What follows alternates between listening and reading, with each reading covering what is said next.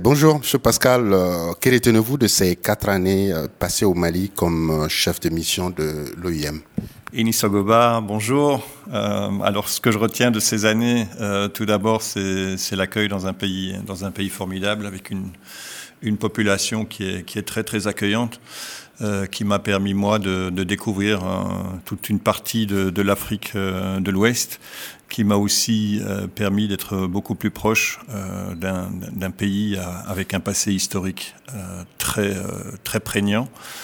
ça m'a aussi permis quelque part de, découvrir les, dynamiques actuelles en termes sociaux, économiques, environnementaux euh, également politique. Et puis je, je, passerai évidemment sur les questions euh, stratégiques et diplomatiques. Euh, mais je crois que, que le Mali est, est, au centre de, de, toutes les attentions pour l'instant. Euh, pour différentes raisons et dans le cadre de mon travail, donc euh, l'OIM, l'Organisation internationale pour les migrations que je représente ou que je représentais encore euh, pour quelques jours ici au Mali. Pour moi, ce qu'il est, important de rappeler, c'est, qu'on doit pouvoir offrir des, perspectives à, cette belle jeunesse malienne. Euh, des perspectives pour que si euh, on fait le choix de, de, migrer, et je rappelle que faire le choix de migrer n'est pas spécialement un choix négatif, à partir du moment où, euh, où c'est un choix informé et que ça se fait de manière régulière, c'est même plutôt, ça peut même être plutôt positif. par contre, trop souvent et trop, trop de fois pendant mes années ici, euh, avec les collègues, euh, mes collègues de, de, la protection, avec mes collègues de la réintégration. On a été confrontés à des jeunes gens et des jeunes filles euh, qui sont partis sur les routes de la migration irrégulière, qui ont vécu des choses assez terribles. qui n'en parlent pas toujours, et puis, et puis qui, qui, font le choix de revenir, de revenir au Mali.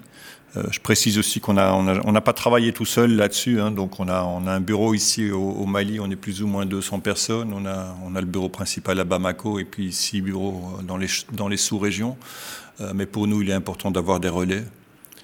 Alors les relais, on les a trouvés auprès des autorités locales, auprès des autorités régionales, auprès des autorités nationales, mais aussi auprès de tous les autres acteurs. Euh, C'est des aspects que nous allons un ouais. peu euh, développer au niveau des défis. Mais euh, pourriez-vous nous faire un petit bilan de la situation de la migration au Mali et sur le plan africain?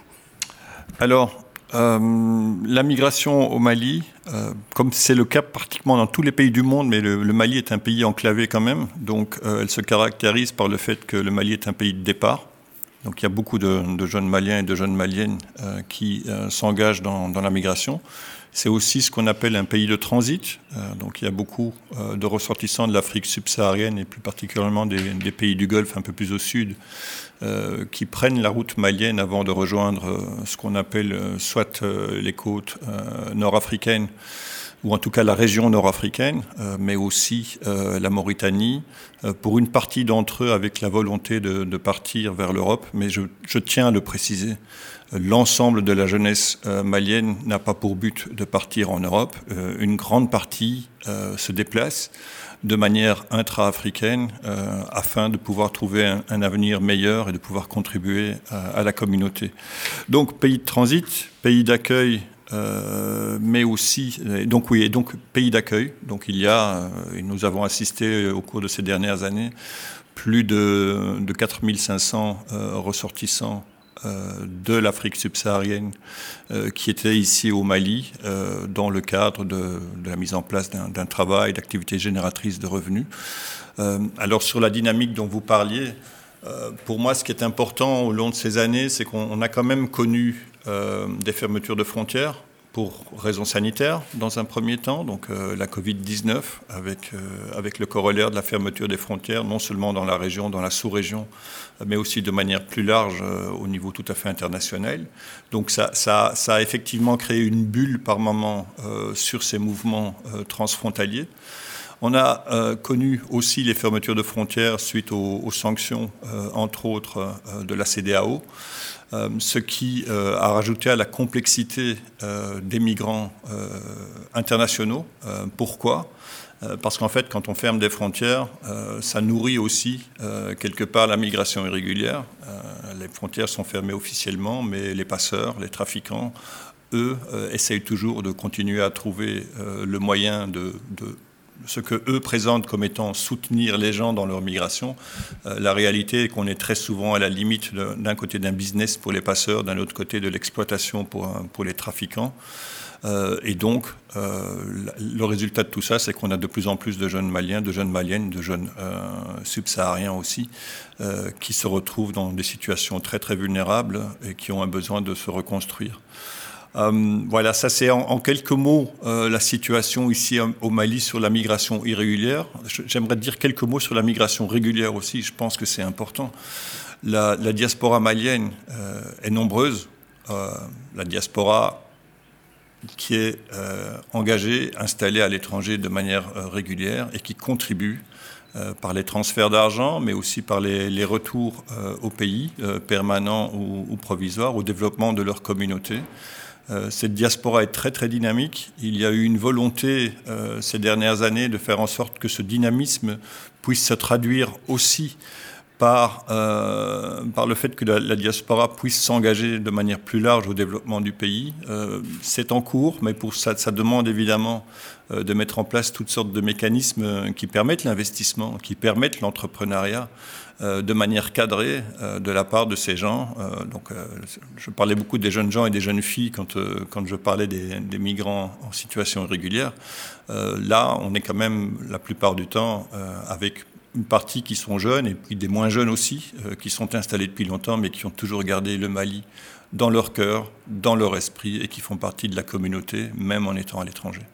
Vous avez évoqué quelques-unes, hein, mais en matière d'assistance aux migrants, quelles sont les actions euh, dont vous êtes euh, le plus fier et comment jugez-vous la collaboration avec euh, le ministère des Maliens de l'extérieur?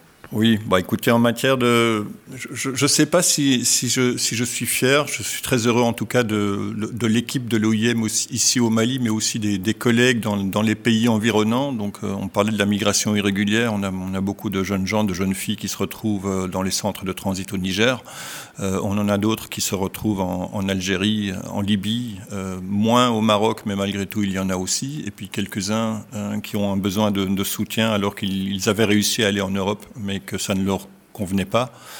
Donc, euh, ce dont je suis le plus fier, c'est qu'on ait pu réussir euh, au cours de ces dernières années, euh, entre autres avec, en étroite coopération avec les services du, ministère des Maliens établis à l'extérieur de l'intégration africaine, on a réussi à accueillir plus de 40 000 jeunes gens et jeunes filles qui ont fait le choix de rentrer au pays. pour une grande partie d'entre eux, et plus de la moitié d'entre eux, ils ont aussi reçu une aide complémentaire à la réintégration formation professionnelle, euh, suivi psychosocial, euh, mise à l'emploi, euh, développement d'activités génératrices de revenus.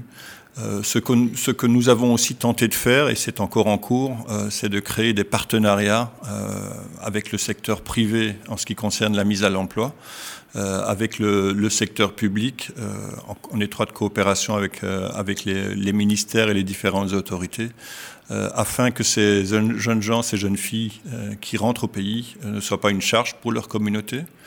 On sait très bien qu'en général, quand on, part pour la migration, on est soutenu par sa communauté qu'on n'attend pas directement que la personne revienne, on attend qu'il y ait quelque part un apport à la communauté. Pour nous, c'était important de reconnaître ça et de, pouvoir le soutenir. Mais une fois de plus, sans garantie de succès, je crois que ça c'est important aussi de le rappeler.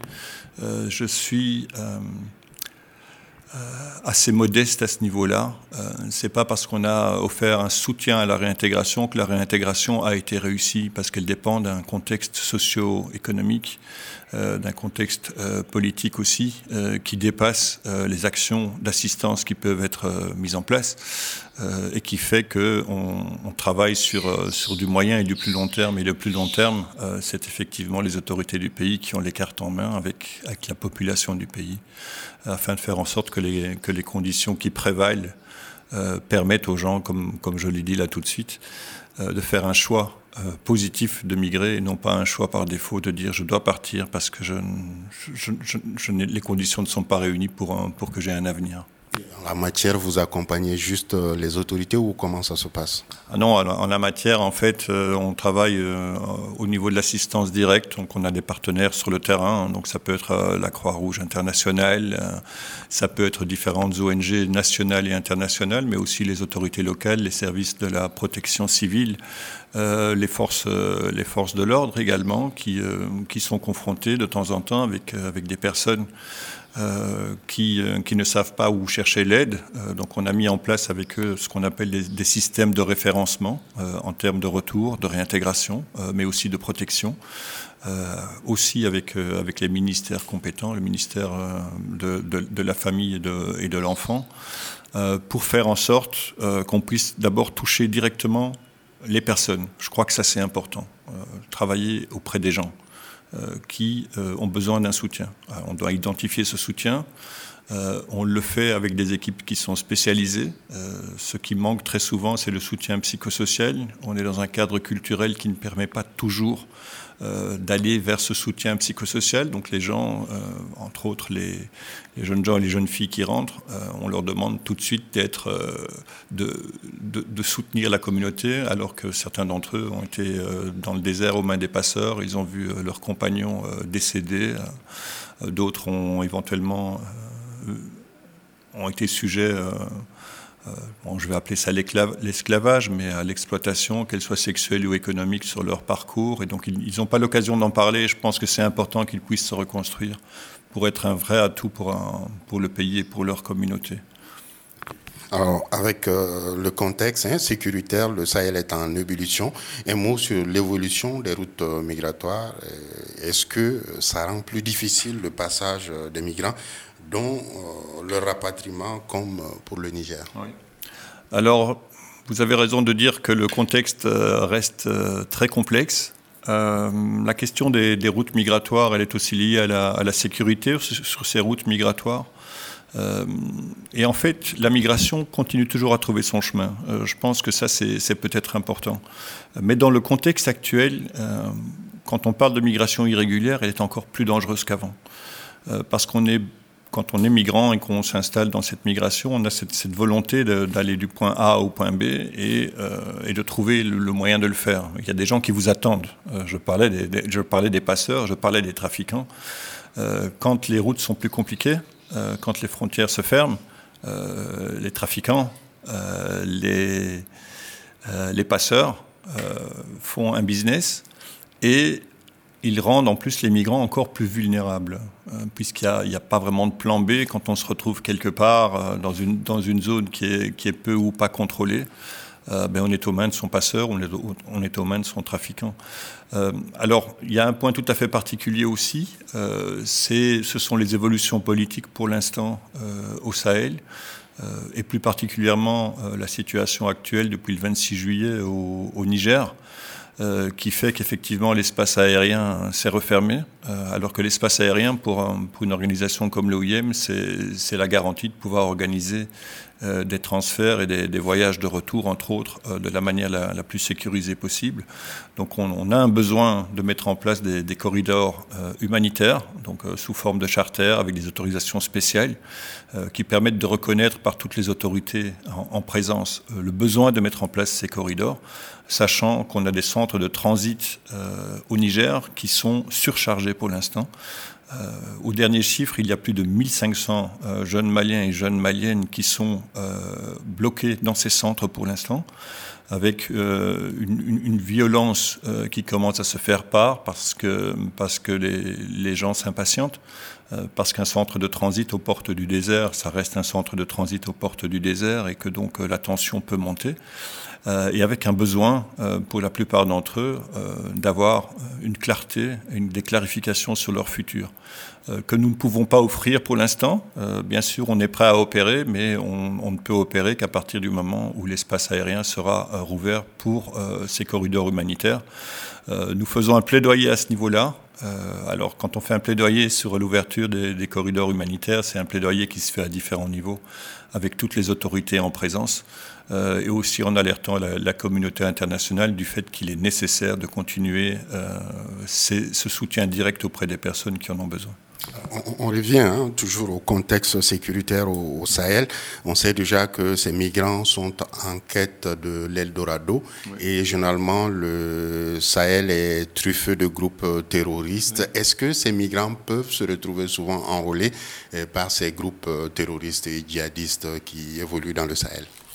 Alors, Souvent, je ne sais pas, mais euh, je, vous disais là tout de suite que quand on se retrouve euh, en situation de vulnérabilité, euh, qu'on se retrouve loin de chez soi, qu'on a besoin quelque part soit d'avoir des ressources financières complémentaires, soit de pouvoir appartenir à un groupe, il est une évidence pour moi que les, euh, que les différents euh, groupes armés non étatiques euh, sont en position de force pour récupérer une partie de ces jeunes gens et de ces jeunes filles.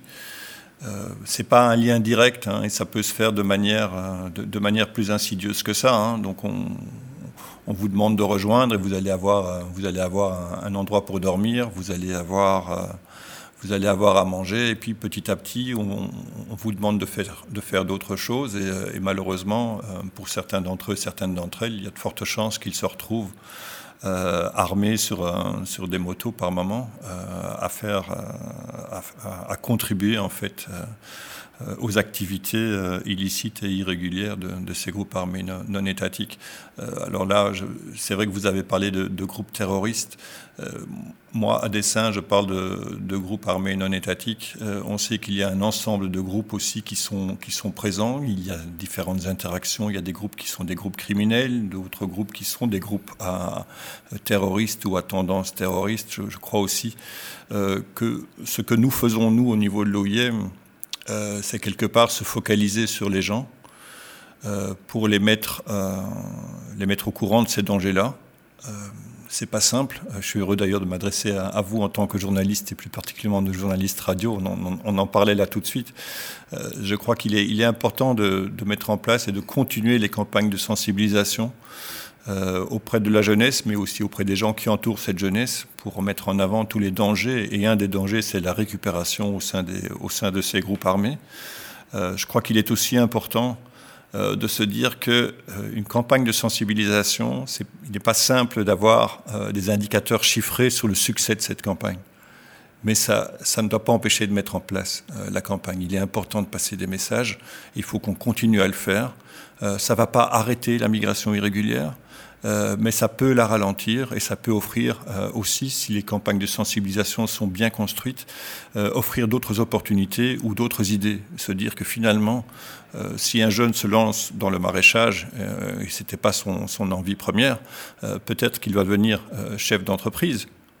Pas juste maraîcher, peut-être qu'avec ça, il va pouvoir engager des gens dans sa communauté et à moyen terme, euh, quelque part, contribuer euh, tout en restant euh, chez lui et, peut-être à plus long terme, à, avoir des, échanges commerciaux et économiques internationaux qui vont lui permettre quelque part d'avancer, d'avancer sur son projet de vie. Vous allez hein, au Tchad comme chef de mission. Quels sont les, les challenges hein, pour ce pays sahélien? Alors oui, je, quitte le Mali et je vais, je vais me retrouver au, Tchad. Euh, bah, le Tchad est une autre euh, plaque tournante euh, de la migration. Le Tchad est un, autre endroit qui est, qui, est au, qui est, au, centre de la complexité sahélienne. on sait bien que les, les, voisins du Tchad, pour l'instant, que ce soit au nord, au sud, à l'est ou à l'ouest, ont tous des problématiques qui influent directement ou indirectement sur la question de la migration internationale, mais aussi sur la question des personnes déplacées internes. Euh, donc euh, c'est une, réalité euh, que je ne vais pas découvrir parce que je l'ai bien sûr analysée dans un cadre plus large, mais, mais je, vais, je vais pouvoir me concentrer sur sur le travail qui peut être fait au Tchad. Euh, je vais vous citer quelques exemples. Hein. Donc, on, sait qu'il y, a, il y a la crise au Soudan pour l'instant qui, met des gens sur les routes et une partie de ces gens euh, euh, traversent, les frontières avec les collègues du, Haut Commissariat pour les réfugiés. il, y a, il y a tout un travail d'accueil, d'orientation, de soutien au niveau de l'OIM, ce qu'on fait, comme on le fait ici d'ailleurs. On met en place des, mécanismes de mise à disposition d'abris, euh, de biens non alimentaires. Euh, j'espère qu'on va pouvoir continuer à le faire là-bas. Euh, sur la migration internationale, on, a quand même, le lien direct avec, la Libye. donc le Tchad est aussi une plaque tournante pour une partie des ressortissants de, l'Afrique de l'Est, cette fois-ci, qui remontent ou qui remontaient sur les côtes libyennes. Donc il y a tout un travail à faire aussi. Euh, en coopération avec, avec les différents intervenants sur place pour, pour pouvoir aussi adresser la question de la migration internationale. Euh, et puis peut-être un, point donc, que j'ai pas évoqué sur le Mali, mais qui est une réalité aussi bien au Mali qu'au Tchad, c'est la question de, la transhumance.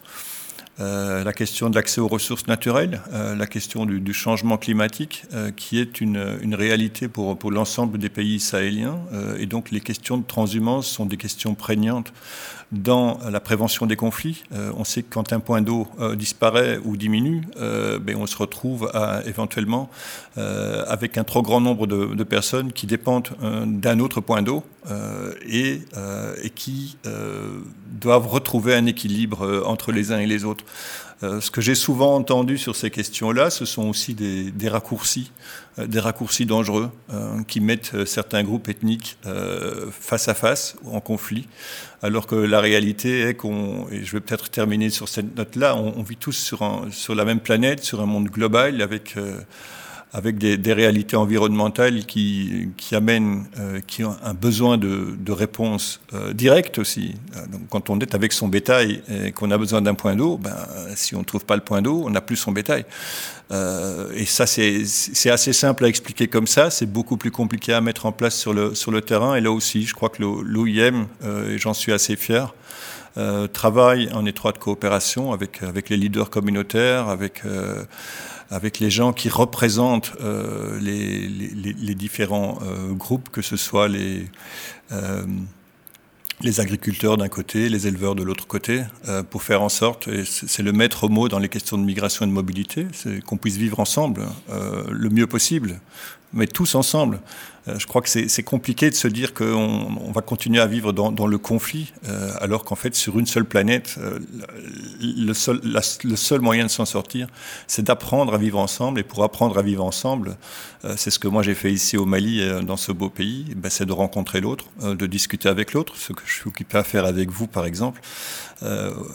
connaître l'autre, et à partir du moment où on connaît l'autre, les choses se passent beaucoup mieux. Merci bien, euh, Pascal. Avant de vous laisser partir, oui. hein, quelques mots en Bamanankan pour euh, les Maliens. Ah, ça va être compliqué. Je, je, je vais de Inisogoba à Onichi. Euh, J'avais fait une promesse à mes collègues quand je suis arrivé ici il y a pratiquement cinq ans. C'était celle d'apprendre 100 mots euh, de Bambara par, par mois. Eh bien, c'est une promesse que je n'ai absolument pas tenue et j'en suis très désolé. Euh, J'espère réellement, et je garde, euh, je garde euh, les populations, mais aussi la culture dans mon cœur. Je, je continuerai à m'intéresser à la langue pour apprendre des mots complémentaires, même en étant ailleurs. Merci, Merci à vous. Merci. Onichi.